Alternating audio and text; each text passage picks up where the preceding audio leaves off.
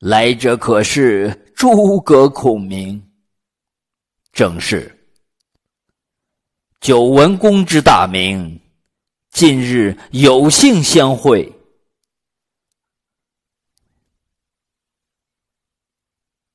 公既知天命，识时务，为何要兴无名之事，犯我疆界？我奉诏讨贼，何谓之无名？哈哈哈哈哈哈！天数有变，神气更易，而归有德之人，此乃自然之理。曹贼篡汉，霸占中原。何称有德之人？嗯，自桓帝灵帝以来，黄金猖獗，天下纷争，社稷雷暖之位，生灵有倒悬之极。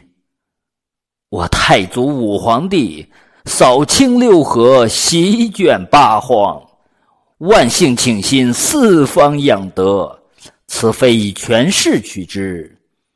实乃天命所贵也。